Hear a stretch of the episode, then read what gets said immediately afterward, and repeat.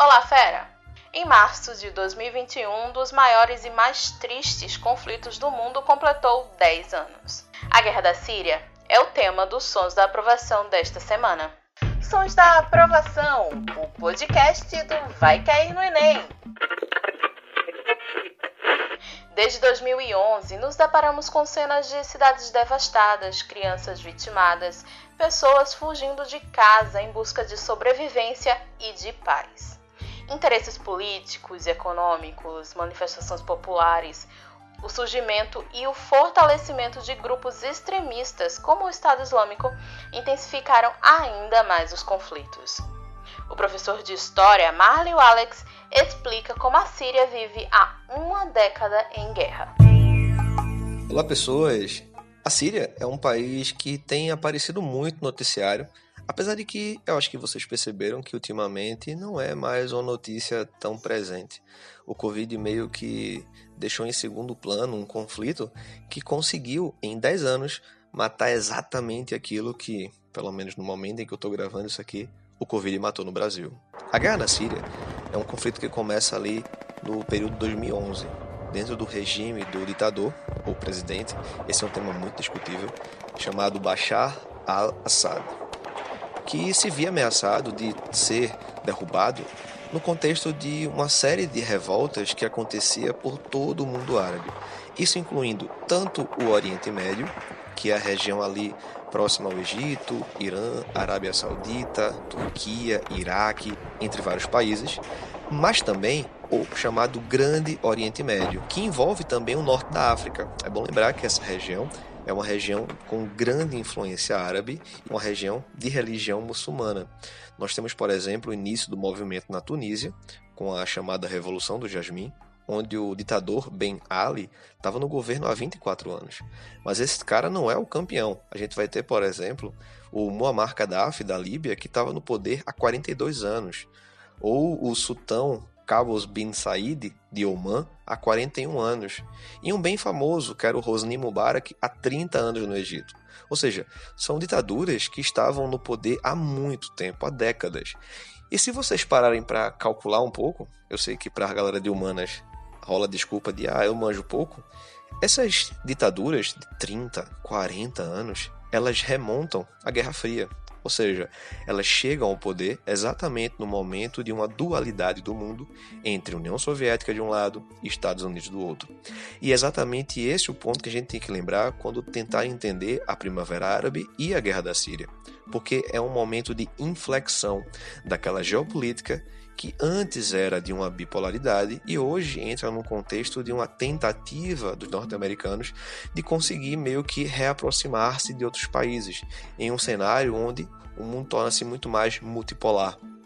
Ou seja, nós temos a influência da China, a Rússia, que é a grande herdeira, e o caso russo vale fazer um detalhe. Tem um ponto bem interessante que a gente não pode esquecer quando fala de guerra na Síria, é que no governo do pai do atual ditador sírio, que é o Hafez al-Assad, o pai do Bashar, o Hafez ele vai conceder aos soviéticos, e essa concessão passou para os russos, um porto muito importante no Mediterrâneo chamado Porto de Tartus. Esse porto, galera, ele serve de abastecimento dos navios russos no Mediterrâneo. Então é o local onde a frota russa do Mediterrâneo ela é abastecida. É um ponto estratégico para a Rússia, para a questão geopolítica. E isso é importante porque há também nesse porto essa questão de uma via de abastecimento para a Europa a partir ali do Golfo Pérsico. Tanto que existem, existem vários projetos, muitos no papel, claro, porque a guerra não permite que nada seja feito, da criação de outros caminhos para que o petróleo, o gás natural do Golfo Pérsico chegue à Europa, saindo agora não necessariamente do Golfo, ali da, do Golfo Pérsico pelo Canal de Suez, mas do Golfo Pérsico por terra em direção até o porto de Tartus ou outros portos no Mediterrâneo, criando aí uma outra rota de abastecimento e evitando inclusive problemas como a gente viu esse ano do navio lá encalhado. Eu acho que é o Thanksgiving, eu não lembro muito bem, mas vale pesquisar. Um ponto legal também é entender que a guerra, pessoal, ela acaba se prolongando, ela acaba se arrastando por muito tempo, porque a gente vai ter a participação de vários personagens internacionais, vários players internacionais. A guerra começa basicamente como uma disputa territorial de poder entre os rebeldes ou revolucionários, vai depender bastante da mídia que você observa, tanto que muitos jornais que vão ser pró-Estados Unidos, eles vão observar os rebeldes como revolucionários, pessoas em prol da liberdade e democracia. Mas sobre uma perspectiva mais russa, chinesa, a gente vai ter aí rebeldes, pessoas que eram vistas como terroristas de Estado, lutando contra um governo estabelecido de forma legítima. Então você tem o Estado de um lado, o governo sírio de um lado, e do outro a população rebelada. Mas há um, um personagem, há também uma figura importante nesse conflito, que é o Estado Islâmico. O Estado Islâmico, galera, ele acaba fazendo com que é, esse cenário de guerra ele torne-se mais complexo. O chamado califado que é criado na região, ele acaba fazendo com que várias nações se envolvam nesse conflito. Apesar de que o ponto de inflexão que a gente pode encontrar nessa guerra está no governo do Barack Obama, onde ele vai acabar, de certa forma, renunciando aí a, a execução de alguns bombardeios, respeitando uma espécie de linha de limite. E vai fazer com que a Rússia então acabe assumindo esse grande papel, esse papel de destaque dentro do conflito.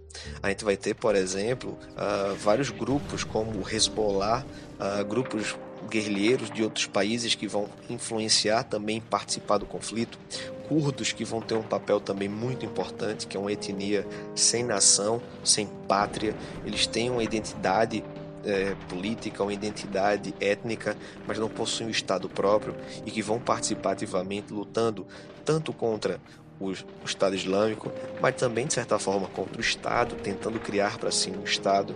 Então, é uma salada de frutas, é um cenário muito complexo e que acaba criando um cenário de uma Síria fragmentada, dividida, em basicamente zonas de influência.